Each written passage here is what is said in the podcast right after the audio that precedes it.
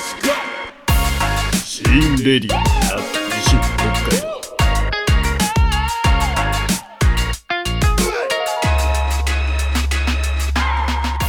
シンレディオアット西北海道この番組はドロカルとローカルメディアシーンで取り上げた記事を中心に各編集者が西北海道を知らせそして語り尽くすポッドキャストです、えー噛みました。はい、えー12月31日、えー2020年最後の収録でございます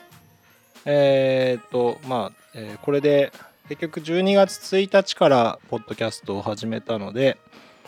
えーなんとか30回を超え31回やれたことになりますね。えーまあなんとかなんとかっていう感じですね。これが動画編集というか動画撮影、えー映像を作っていたらまあ無理だっただろうなというような気がします。まあでも、えーいずれは音声だけじゃなく動画も撮っていかないとなと思ってまして一回この前ニセコで試したりしたのでそのあたりもちょっと編集してから出すとか言わずにそのまま撮って出しもしくは1日ぐらいで編集し終えるような体制に仕上げていければなと思っております。えーと今回のコーナーに関しては、えー Today's Scene ではなく、えーこの年間で、えーどうだったかというか、えーとまあ、シーンが始まったのが今年なので、今年の秋ですね、からなので、えー何が、まあ、記事として注目されていたのかなというところを見ていくと、えーとまあ、記事としては、まあえー、とライターさんの偏りもあるのですが、えースッツ帳の、えー記事が注目をされておりました。これは、えーお盆頃に8月13日頃でしたかね12日だったかなの、えー、と核ごみ問題ですね。えーこの辺りは取り上げるかなかなか難しいところではあったんですが、まあ、地域側に情報があったりするようなことは多く、えーまあ、どこまで言っていいのかというのもあるんですが、うん、今後はこういうものもですね、えーしっかりと伝えていけるようなメディアでありたいなと思います。はい。えーあとはまあまあこのコロナ禍、えー3月2月中旬ぐらいですかね。1月ぐらいからか。コロナの、えー話題がそのままずっと続いていたので、まあ、イベントが中止とかそういったものの記事も注目されておりました。はい。えーまあ、リゾート地も、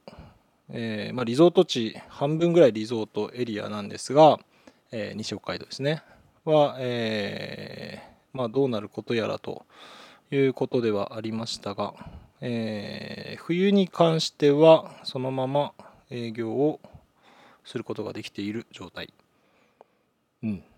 で夏はまあ海の家とかそういったもの海水浴場はほぼほぼやっていなかったので、えーとはいえ車で移動するというようなエリアなので集客はそまあまあいつもほどではないかとは思いますが、えーそれなりに車の移動はあったのかなというのが肌感覚でございます。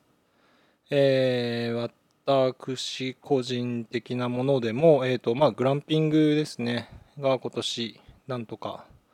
オープンさせることができて、えーまあキャンプとか、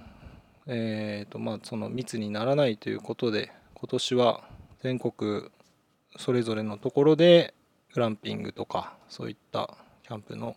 需要が高まって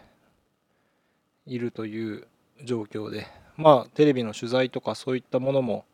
ロケも、えー大泉さんが大泉洋さんがいらしてましたが、えーどの番組でもキャンプをやったと。全部グランピングだというふうに言っていましたので、まあ、テレビの方も取り上げやすかったのかもしれないですね。まあ、コロナというウイルスの中、えーどういうふうに、まあ、戦っていくのかえー経済の方が一回緊急事態宣言があってから、まあ、どういうふうに戦っていくかということでそれぞれが舵を切ってですね、えーなんとか戦ってじゃあ来年以降もどうやっていくかっていう時に、まあ、もう元の生活には戻らないのかなと、まあ、これからどう動いて生きていくのか。っていうのが、まあえーまあ、ある意味あのなんですかね。いろいろなデジタル的な話であったり、えー生活のスタイルというものが早まったいつか来る未来が、えーちょっと早まったというだけというふうに言ってるような学者さんもいらしたりしますので。うん。その時代に向けて来年以降もやっていく感じなんでしょうかね。まあバブルが弾けたとかそういったことでなくともこういったことは起きるのだなというのが。まあ自分がこう現役世代というかその時代で起きた一番大きな出来事だったなといつか振り返る時に思うのかもしれないです。はい。でえっ、と私に関してはまあ余市にほぼいたのでえー、と農家さん、えーまあ、果樹がいろいろさくらんぼいちごさくらんぼえー、なんですかね、えープルーン、えー、ぶどう桃りんごなどなどが、えー、と余市町二木町あたりの名産なんですけどうんこれもコロナの影響があるのかなと思っていた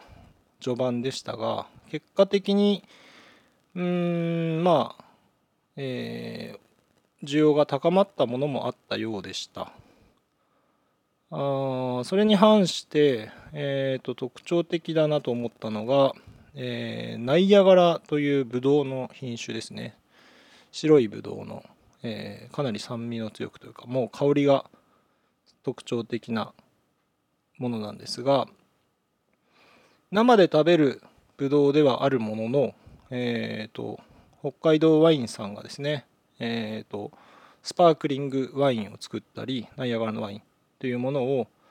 えー日本全国にどさっと、えーワインを出荷していることもあって、まあ、お互いの需要ですね、えー農家さんの方でもナイアガラが取れているのでそのワインになっているというのがあるんですがこのナイアガラの値段が極端に加工用のナイアガラは下がったというのを市場で見てました。えーこれの理由は、えー、と北海道ワインさんだけではないとは思うんですけどうんとですねえっ、とまあ初出しというか、まあ、ボジョレ・ヌーボーのようにヌーボー的なワインをもうすぐ醸造して熟成させずに出荷をするのが、まあ、北海道ワインさんの特徴ではあるんですけどこのナイアガラがえっ、と出荷はされてたのかな？えっ、と去年作ったものが、まあ、ある意味余っていた。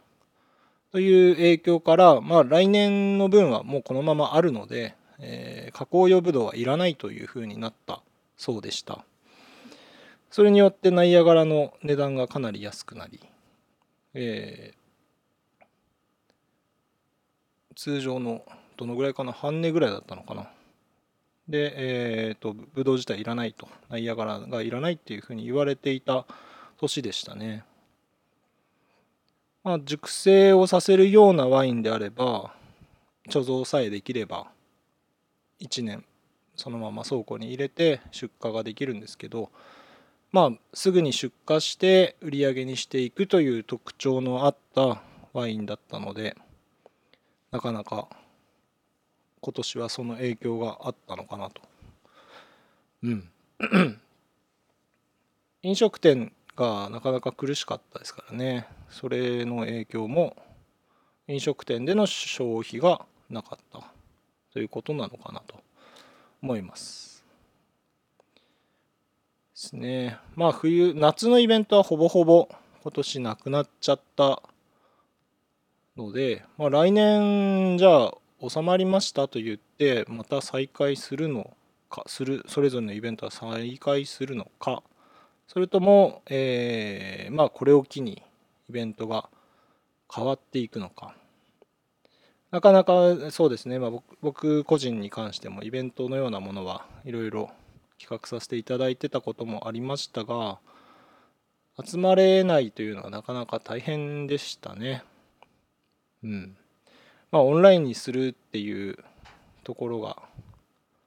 オンラインで打ち合わせ等はやりやすくはなりましたけど、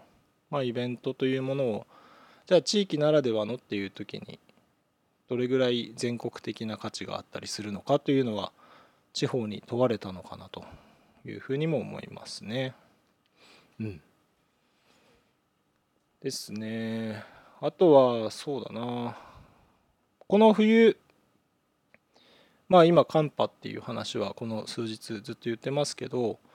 え、と僕がですね今地理に関しての気候の記事を書いているまあまだ出せていないんですけどそこでワイナリーさんと話していた、えー、余市が温暖であるっていうのがまざまざとこの一番寒い日とされるようなこの日に感じさせられることになりました。えー、北海道の中で、えーと、マイナス20度とか超えているところがこの12月31は多いですね。その中でも、えー、余市はマイナス10度いかないぐらいです。最低気温。で、これがマイナス20度とかいっちゃうと、えー、ブドウの木が縛れてしまうそうで、そういったリスクがあると、まあ、果樹が育ちにくいというか、まあ、そもそも苗がダメになっちゃうのでそういったもののリスクっていうものが余市は低いんだよと言っていたものがまさにこの日に感じることになりました。うん。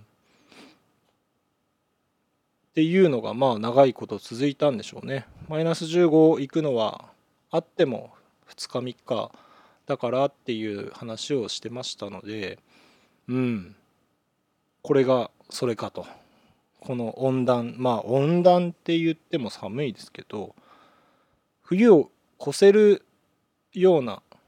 特殊な気温の場所なんだなと。これがもしマイナス20度とか行くような場所だとどうするんでしょうね。ワインがまあせっかく育ててきた苗がダメになっちゃうんで来年以降やり直しっていうこともありえるわけですもんね。うん。なのでまあ40何年間ワインブドウを育てている農家さんもいらっしゃるのでそういった歴史が特殊な条件が重なっている町なんだなというのは感じました良かったことの一つかなと思いますでまあまあ、えーと、コロナの話に関係はするんですけど、まあ、別の話ですがうんと今年ネットでの消費っていうのがまあ伸びた。まあアマゾンとかもガンガン攻めてますけど。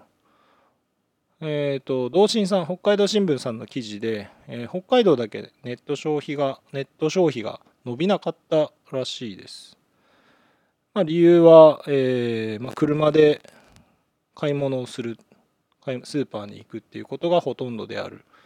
ので自分で見たいもしくは家での食事っていうところでそもそもが、まあ、それぞれ道の駅に野菜があったりするので、まあ、海産物もあったりしますから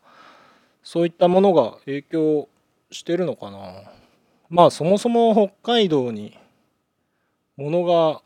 えー、食料自給率が全体で200%十勝だけだと1200%って言われてるぐらいなのでこっちでどれだけ作られてるのかというのが影響してしているのかな。まあ何かあっても生きられる都道府県の一つなのかもしれない。鉄道が全部ぶっ潰れても大丈夫車が通れなくても行きやっていける